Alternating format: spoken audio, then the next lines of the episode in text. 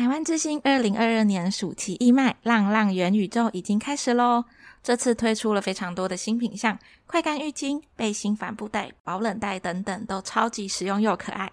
义卖网站会贴在资讯栏，直到八月二十八号，大家千万不要错过喽！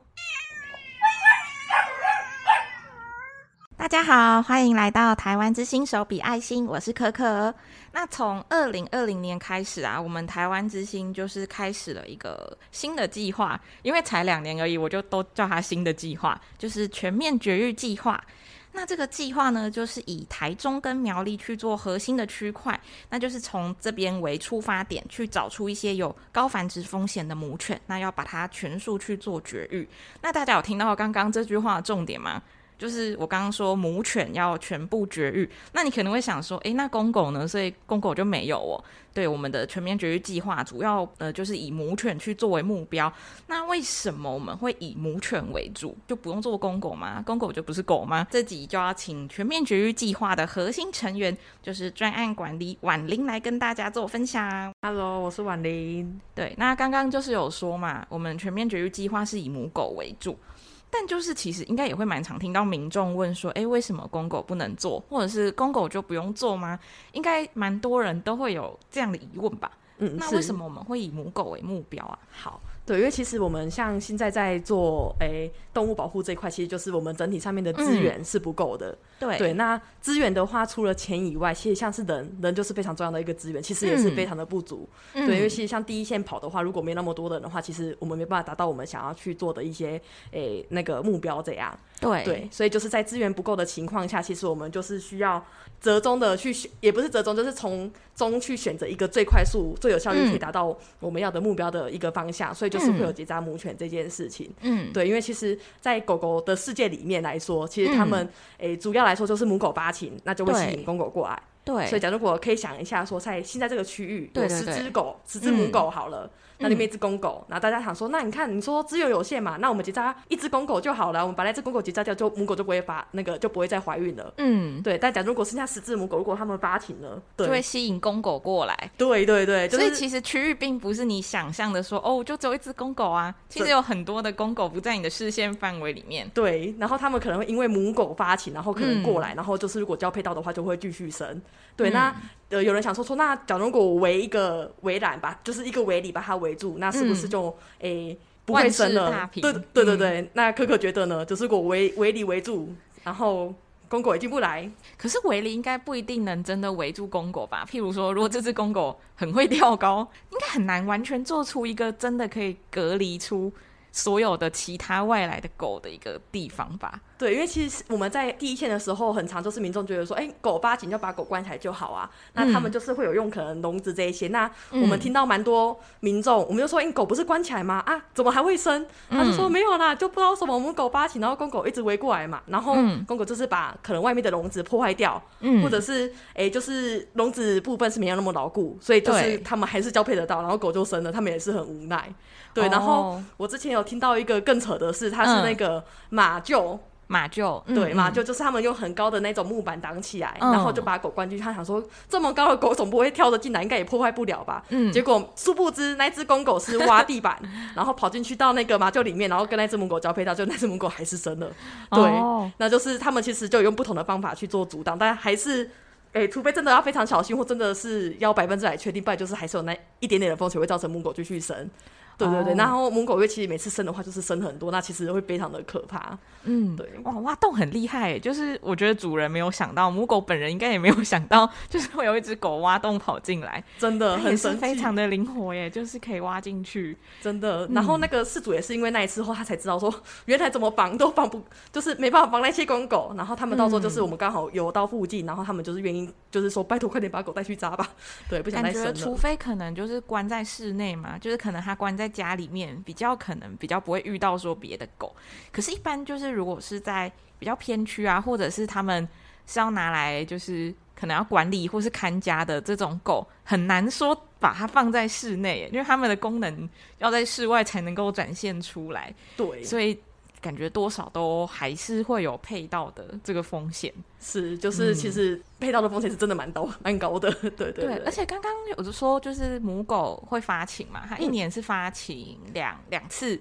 对，一一年发情两次，然后其实我们有听到有一些狗有发情到三次，但普遍来说是两次。普遍是两次，那一次大概会生一次的话大概是七到八只。然后我自己本身之前有遇到说生十五只的，真的是有够崩溃。它一次十五只真的很多哎，对，一只母狗生两只母狗的量呢。对，不过十五只应该还是比较少数啦，通常都是七八只左右。对，七八只，对，比较是平均，比较是平均。对，然后所以一年一只狗可能就可以生到十五六只的狗。对对，然后但其实其实小狗的话，它们大概长到大概六个月左右后，它们其实又会有那个繁殖的能力了。嗯、那所以可能那如果你说十五十六只，那可能是一只母狗的量，那、嗯、可能它如果一只它如果生了七八只，如果里面有一半来说好，如果四只是母的，大概到六个月以后会又会有那个那个繁殖的能力。嗯，那如果它们被配到的话，其实它就是再乘以。八好了，就是八十三十二，所以除了原本那一只以外，再加上它的第一批生的小狗，它们继续在繁殖的话，其实可能那边就有四五十只。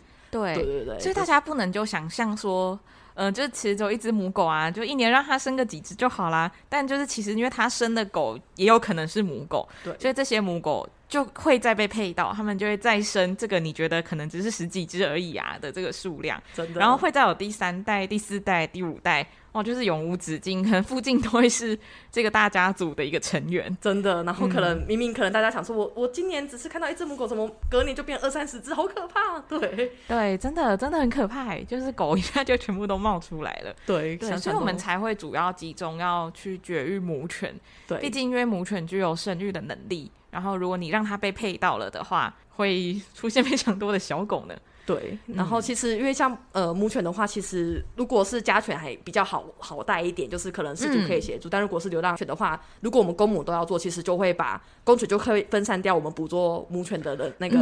能量。嗯以及说，可能我们在捕捉公犬的过程中，如果吓到母犬，其实会造成母犬更难捕捉，所以这个也是为什么我们要把资源全部放到母犬身上，就是公狗目前不在我们的目标范围内。这样，嗯，像刚刚婉玲说，就是有主的话，不管是公狗还是母狗，它就相对比较容易可以带它去结扎。但如果是流浪犬，我们要去做捕捉，嗯，那捕捉如果我们呃，如果是母狗，可能就只要抓五只；但如果公狗也要抓，就要抓十只，就其实还蛮分散资源的。我们的人力说实在的，也并没有那么的充足，因为抓狗也不是我走过去想抓就可以抓走这么简单的一个事情。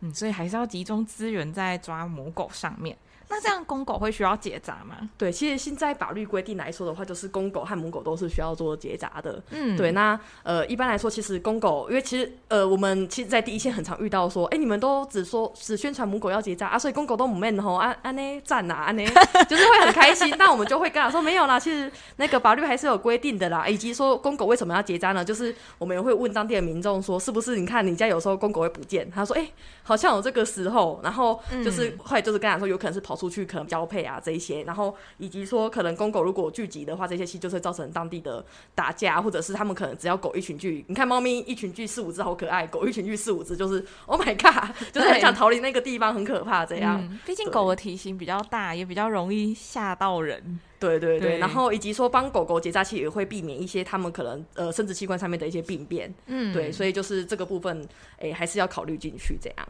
就就是还是要帮公狗做结扎，虽然我们没有相关的补助，但如果有民众有需要公狗相关的补助的话，应该是可以询问一下当地的动保处或是当地的防疫所有没有补助可以使用，或者说就是自己把它带去医院做结扎，对，这样子。嗯，其实政府都还蛮多一些补助给家犬家猫的，嗯，都可以去做使用这样。嗯嗯，对对啊，毕竟如果公狗没有结扎的话，嗯，不只是造成可能你家里的困扰，也许也会造成一些邻里间的一些困扰，然后就可能会有争执什么的。是，像刚刚说母狗发情就会引来公狗。然后公狗群聚就会 很多只狗，他们就算不打架，光是叫声，你可能也会觉得说，哦，有点多狗在叫哦，有点给它吵哦，这样对，有点害怕哦。对对，像如果你家有养狗，你可能会比较相对接受或适应嘛。但如果邻居是那种完全没有在接触动物的，他就会更觉得说，都是你，所以才会有这么多狗出现在这里。对，因为其实我自己本身也有被很多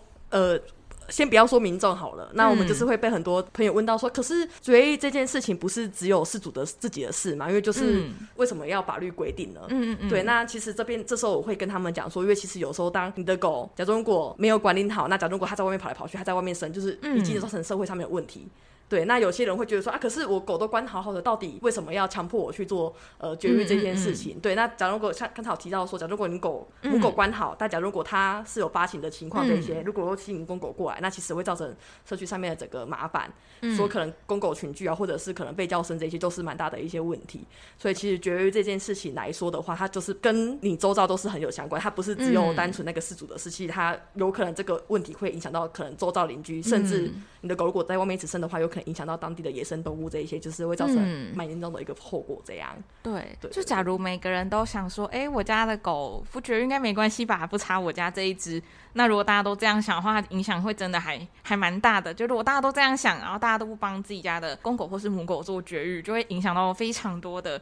一个状况。不管是你家里啊，或是你附近住的人，甚至是野生动物，都会受到蛮多影响的。是，所以大家还是要带狗狗去结扎，不管它是公狗还是母狗。是，那我们因为只抓母狗嘛，嗯，就是有时候去抓，应该不太可能说只有母狗被你们捕获，有时候也会抓到一些公狗吧。嗯、就是你你会觉得公狗比较好抓吗？或者是母狗特别难抓这一种的？诶、欸，如果只有以我自己。单独个人个人的立场，对个人的立场和经验来说的话，嗯、我觉得公狗确实来说比较好抓。嗯，对于很多时候，像有些地方我们才围，我们一般来说捕捉诶、欸、流浪犬的话，我们都会摆设围篱，嗯、那围篱里面都会搭配那个自动相机。嗯，对，那我们就蛮常发现说，我们围篱一摆下去，自动上去一摆上一加上去，那我们开始诶进、欸、行捕捉这个行动的时候，发现进去的大部分前面都是母狗，呃不不好意思，都是公狗，都是公狗。对，然后就我发现说，公狗可能比较大胆一点，然后母狗比较小心，在旁边会先看。哦，但其实后来有想一想，觉得说，因为其实单个狗群里面其实就是会有一些位阶，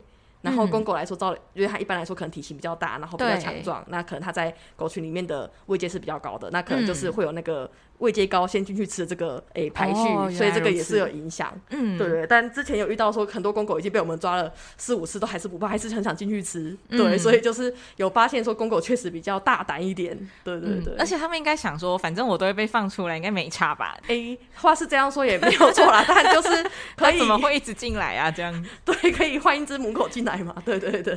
对他们就是无所畏惧的在进食，对他们就是想要先吃，是。对啊，所以抓狗上也是蛮麻烦的，因为有区分明确的目标，嗯、所以我们就变成说，嗯、呃，目标都是母狗，那公狗就只能让他们就是开心的吃一吃，然后就是离开这个地方。那他们吃这样应该也是会让母狗说，哦，这地这东西应该是可以进去的吧？应该围篱是没有那么危险吧？应该也是会对抓母狗也是有一些比较正向的影响吧？哎、欸，对，因为其实我们在呃之前哎蛮、欸、有趣的几个经验是，那时候在现场有那个通报的民众说有狗狗的拒绝地方，对然后请我们过去捕捉。对，那我们到现场去捕捉的时候，也是围篱一放上去，也是公狗先进去吃。嗯，然后旁边民众都很紧张，就说我要不要去赶它？他他进去会不会都把食物吃完？对，然后这个时候我们的捕犬员就会跟那个民众讲说，没关系，就是让公狗进去吃，先示范给母狗看。嗯，然后母狗在旁边看的话，它知道说，哎、欸，公狗进去吃完没有什么问题，他就出来了。那他自己进去吃应该也没有问题吧？嗯，所以我们就说没关系。饲料都可以再补，我们就是让公狗先进去吃。嗯嗯嗯，然后，因为有时候，假如如果你为了避免公狗进去吃的话，你去可能阻止它这些，其实也会造成母狗更紧张，哦、然后也可能会导致说母狗它们不进去。哦，原来如此。对对对，所以其实公狗先进去吃也是有好处，就是可以示范给母狗看，让、嗯、母狗知道说这个围里是没有没有危险、没有危险的，它进去也没有问题哦。殊不知它会被抓呢。对，就只有它会被抓。对对对，会有这个部分。然后以及说刚才有提到，假如如果一个狗群如果十只好了，那假如如果我们里面一半是母狗，就是五只。然后一半是公狗五只，嗯，那其实如果我们有针对专门的目目标对象的话，照理说也是会比较诶、欸、好一点，因为假如如果十只的话，嗯、我们可能分了三次抓，那可能一开始你抓到的话，可能是三只公狗，一只母狗，然后后面可能。越来越少，可能剩下四只母狗越来越难抓，因为已经抓了很多次，可能他们有不小心被吓到，或者是你抓的时候他们在旁边，嗯嗯，所以有可能当你的犬只数量越来越大，然后如果你全部都抓的话，有可能会造成说我们目标对象他们越来越难抓，或者是那些会生的，就是还是在外面，还是会继续生，嗯，所以其实有专门挑目标的话，就是确实像刚才说，就是集中火力去把这个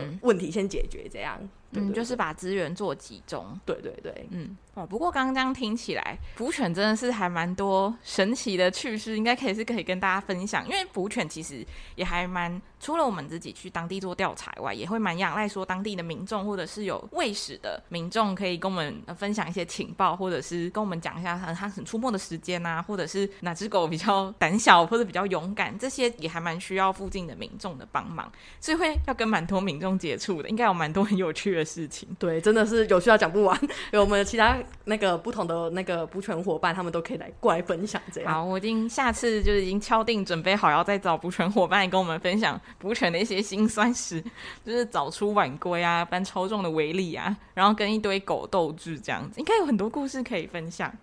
嗯，那今天就是跟大家说，嗯，我们主要是全面绝育计划是做母狗，因为我们要集中火力在母狗上面，比较能够有效率的去阻止非常多流浪犬出生的这个问题。那再来就是呃公狗的部分呢，大家还是记得公狗也要结扎，不是说哦哦你们都只做母狗，那那公狗就不用结扎喽，并不是这个样子。对，那就请大家就是要多多帮我们宣导这个重要的小知识。那我们之后会再请补犬的伙伴，那婉玲也是补犬的一员嘛，我们会再请大家来跟我们分享一下补犬有没有什么有趣的事情，我想应该是很多的啦。对，希望可可也有机会的话，也可以来现场看一下。对，希望我有机会的话，因为其实我。对，刚刚婉玲也说了，我其实还没有去抓过狗呢，不知道为什么我对抓狗有种莫名的那种戒慎恐惧的感觉。没有啊，现场也是蛮有蛮好玩的。